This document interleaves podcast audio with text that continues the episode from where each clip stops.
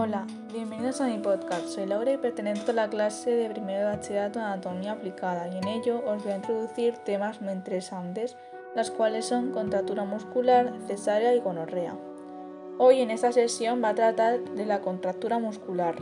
¿Sabías que el músculo responsable de las arrugas del ceño, más odiado por muchas y muchos y responsable de esa temida arruguita que se forma entre las cejas, es el corrugador supercilial?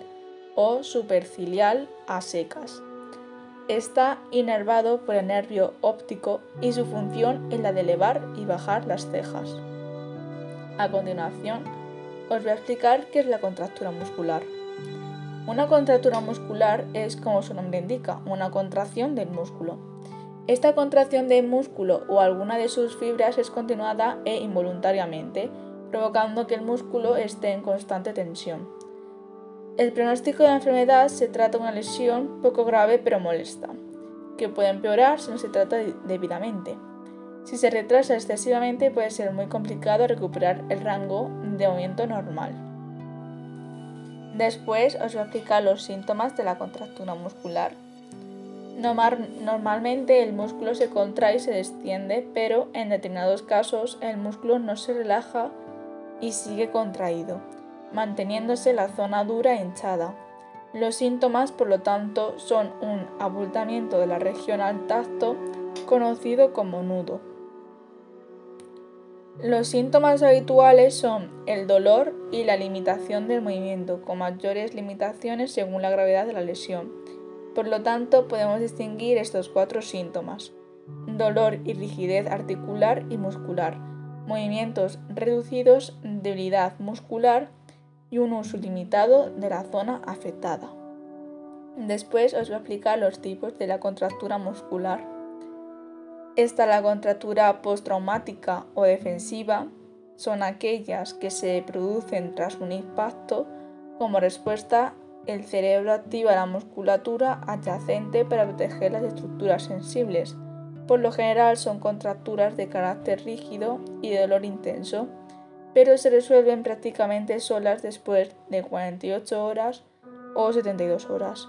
En este grupo encontraríamos las contracturas cervicales. Después están las contracturas posturales.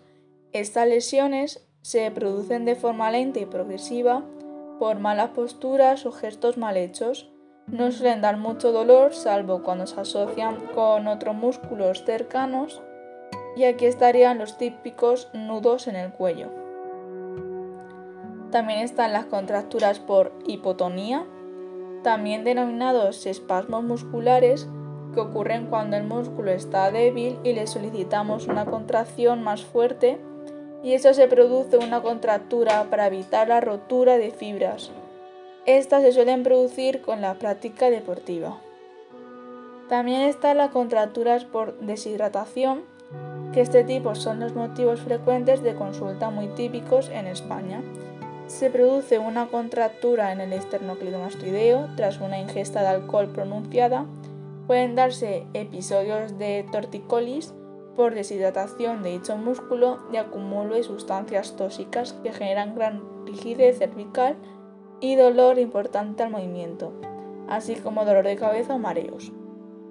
A pesar de todo, no hay ninguna de carácter grave y los síntomas varían de una persona a otra.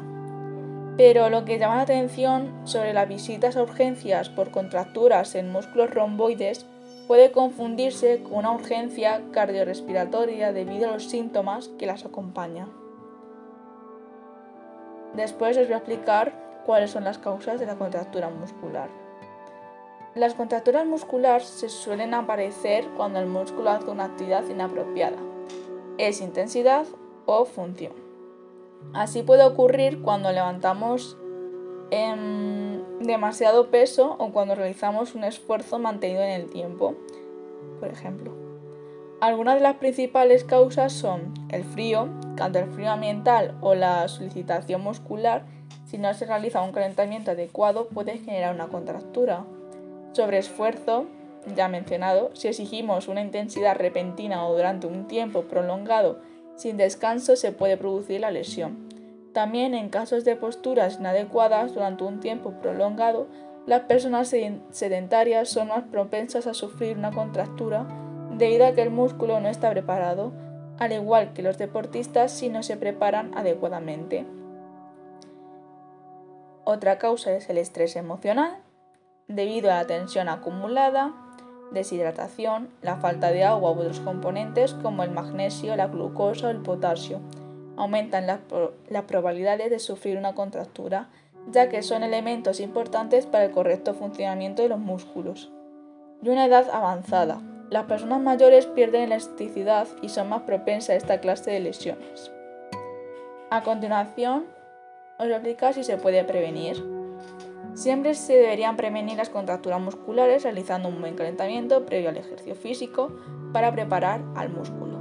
También es útil hacer una programación progresiva de intensidad del ejercicio de menos a más, asimismo un buen trabajo de flexibilidad que evitará las contracciones musculares al mejorar la distensión y recuperación del músculo tras el ejercicio. Otras recomendaciones a tener en cuenta son las siguientes. Evitar movimientos repetitivos, si no es posible por trabajo u otros motivos, se recomienda parar cada dos horas para realizar estiramientos durante 5 minutos en la zona más afectada por la repetición. Tener una correcta postura y un buen material, como silla, colchón, Buena higiene muscular, hábitos como los masajes o la aplicación del calor son positivos para los músculos, que además de curar lesiones sirven para prevenir nuevas apariciones. Esto ha sido todo por hoy, espero que hayáis disfrutado de mi podcast en el cual he introducido lo que es la contractura muscular, cuáles son sus, sus síntomas, sus tipos, sus causas y su prevención. Aquí todo por hoy, espero que os haya ayudado, muchas gracias por escuchar y nos vemos en el siguiente podcast.